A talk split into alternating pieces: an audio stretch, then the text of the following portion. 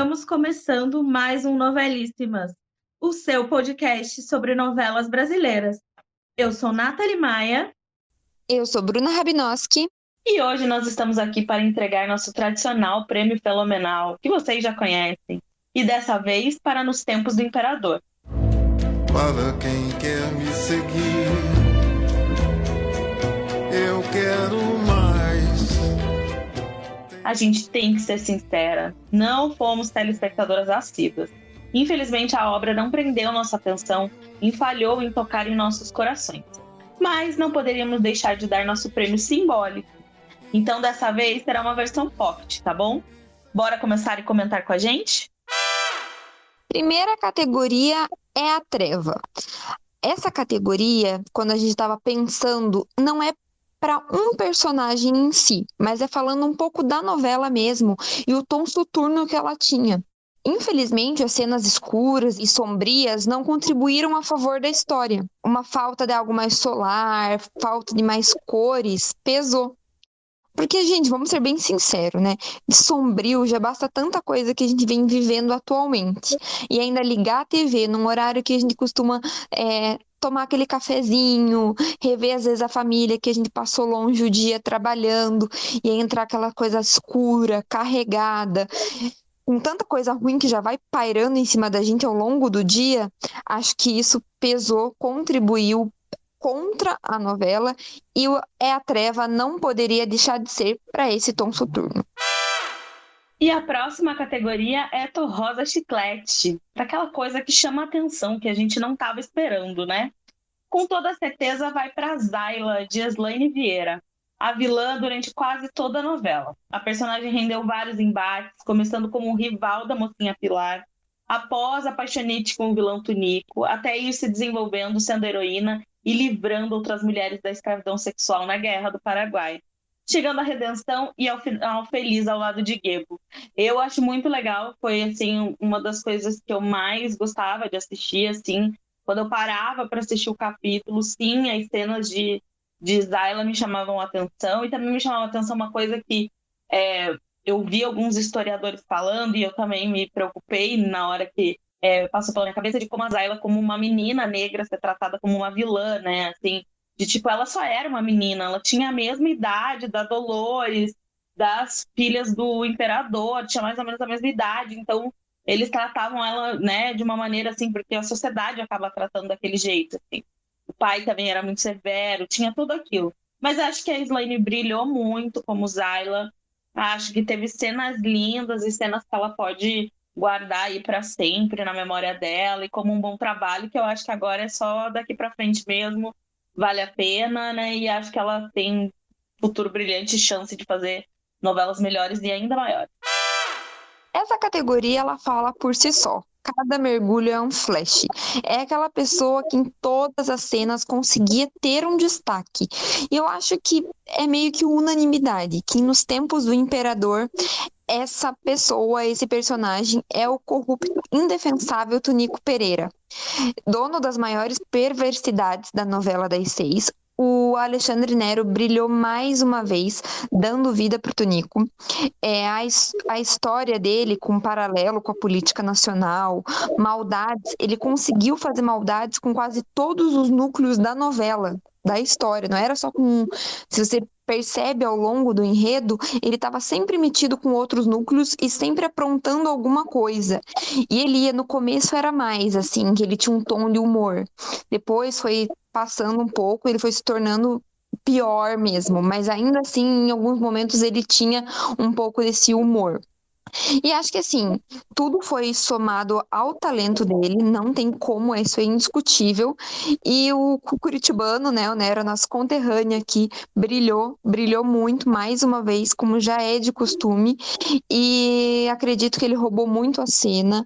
Muitos falam que ah, ele foi um, um dos poucos que que carregou grande parte da novela é, nas costas. Acho que ele tem um, um, peso muito grande mesmo. Acho que o vilão dele era um dos pontos chaves ali da história e acredito que é, foi a melhor escolha o Nero é, e ele brilhou aí na pele do Tonico Pereira. Nossa próxima categoria é Não é brinquedo, não. E claro que não poderia ser diferente. Vai pro amor dos verdadeiros mocinhos da novela, Nelly e Dolores. Com cenas cheias de sensibilidade e sintonia, eles realmente se sobressaíram, despertaram torcida, chip e se consagraram como casal principal do público. Acho que Nelly e Dolores é o maior exemplo assim da, daquilo que a gente não imagina, né? Que vai fazer sucesso no meio da história, mas que acaba rendendo. Eu acho que é, nos tempos do Imperador faltava um pouquinho de emoção ali entre os casais, né? Todos os romances eram muito é, cercados daquela formalidade. E daí vem Nelly e Dolores na simplicidade, que é diferente, né? E é engraçado que o Tunico deixava o Nélio ficar com a Dolores o tempo todo, porque ele nem considerava na cabeça dele ser possível que os dois se interessassem, né? Tipo, para ele o Nélio era um nada, um menino, um piazote. Tipo, nunca passou pela cabeça deixava a mulher com o cara. E o romance deles vai se desenvolvendo de uma forma tão linda, tão bonita, tão pura, tão na simplicidade, que é impossível não se emocionar. A penúltima categoria dessa versão pocket do Fenomenal de hoje é Sou uma Mulher de Categoria. Não tinha como não dar para essa personagem, que é a Lota, vivida pela Paula Corren. Ela convenceu e muito. Na reta final, ela nos fez sofrer junto com ela a perda do filho, né, do Bernardinho. E, inclusive, né, a gente não pode deixar de citar que a Paula ganhou no prêmio APCA desse ano, né, na categoria Melhor Atriz da Televisão. Então, merecidíssimo. Com certeza, a Ilota leva a categoria Uma Mulher de Categoria. E na última categoria é Tô certo ou tô errado? As expectativas estavam muito altas em torno de Nos Tempos do Imperador, né, gente? Vocês mesmos viram a gente fazer live, posts, enfim.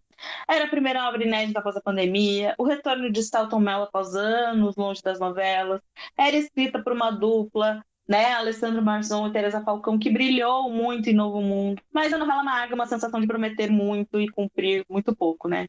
A novela amargou a audiência, se envolveu em polêmicas com a questão do racismo reverso, e o pior, na última semana ainda foi divulgada a denúncia de racismo nos bastidores, super complicado, né? E eu acho que, além de tudo, para além do que poderia ser considerado um erro da novela, o principal motivo para mim, como telespectadora, porque eu sei que outras novelas erraram também, erram em cenas e tem problemas de pesquisa, foi a falta de emoção mesmo, assim o tom monótono da história.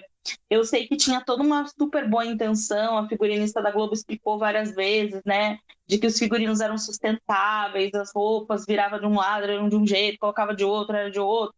Não vou lembrar de toda a explicação aqui, mas aquela coisa de usar roupa com a mesma cor ficou parecendo que eu estava assistindo a turma da Mônica todo dia. Os personagens não mudavam a roupa, era sempre amarelo do Lago, azul escuro da, Tereza, o branco da, da Isabel, tipo, o branco, o branquinho cinza da Isabel. Aquilo, a novela já era monótona, já era soturna, então aquilo acabou não dando emoção. Assim, simplesmente na hora que você ligava a TV, né, você podia fazer outras coisas ao mesmo tempo, porque eram pouquíssimas cenas que te prendiam. Então, uma pena. E acho que além disso, de faltar um pouquinho de emoção, de tocar é, né, o nosso coração, como a Nath acabou de falar, eu acho que um dos fatores que acabou atrapalhando e muito foi a falta de ação na novela. É, e quando a gente soube nos tempos do Imperador, é muito difícil a gente não fazer uma comparação, né? É a mesma dupla de autores. Novo Mundo tinha sido muito uma novela muito boa, muito elogiada e reprisou na pandemia. Então, e era uma novela que tinha muita ação, em todos os capítulos as coisas aconteciam, e aconteciam muito, e tinham embates. E até ali na questão da Leopoldina com a Domitila, elas tinham, né, é, também certos embates mais fortes. Então, acho que faltou um pouco dessa fortaleza, faltou um pouco de ação na novela. Parecia que tudo estava sempre num tom muito calmo, muito ameno, às vezes beirando um certo marasmo. E eu acho que isso, com esse tom soturno, com essa, com essa coisa, né, da coloração, que até a Nath falou um pouco, é, tudo contribuiu para não tocar o nosso coração e acho que mas é, acho que essas questões foram as principais aí que fizeram nos tempos do imperador é, não não ser o que a gente imaginava, o que a gente estava idealizando. É bem isso. E também aí agora também vou deixar uma pergunta aqui, uma reflexão. Será a ideia era, né, que existisse uma terceira parte, inclusive, né? Que existisse uma continuação da história contando a parte da princesa Isabel. Tinham rumores de que Carolina Dickman seria uma das pessoas escaladas para fazer princesa Isabel. Esses rumores sempre existiam. Será que ainda existe essa intenção? Bru, você acha que ainda é possível? Olha, eu nesse momento acreditaria que não que seria abortada e uma, uma essa terceira aí, etapa, né? Essa terceira obra nesse gancho. Mas daqui anos a gente não sabe, né? A gente não, não consegue garantir. Mas eu acho que, pelo menos num curto espaço de tempo, como foi se a gente parar para pensar, Novo Mundo e nos tempos do Imperador, que não teve assim tantos anos de distância, eu acredito que não vem. É, eu também. Minha aposta neste momento seria que não que não viria mesmo.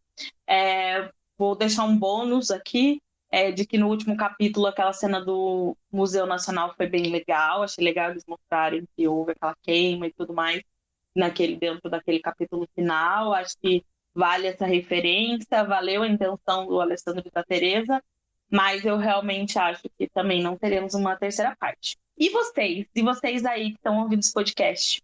Querem deixar opinião pra gente? Corre lá no arroba novelíssimas no Instagram e, e responde a pergunta. Será que teremos terceira parte ou não?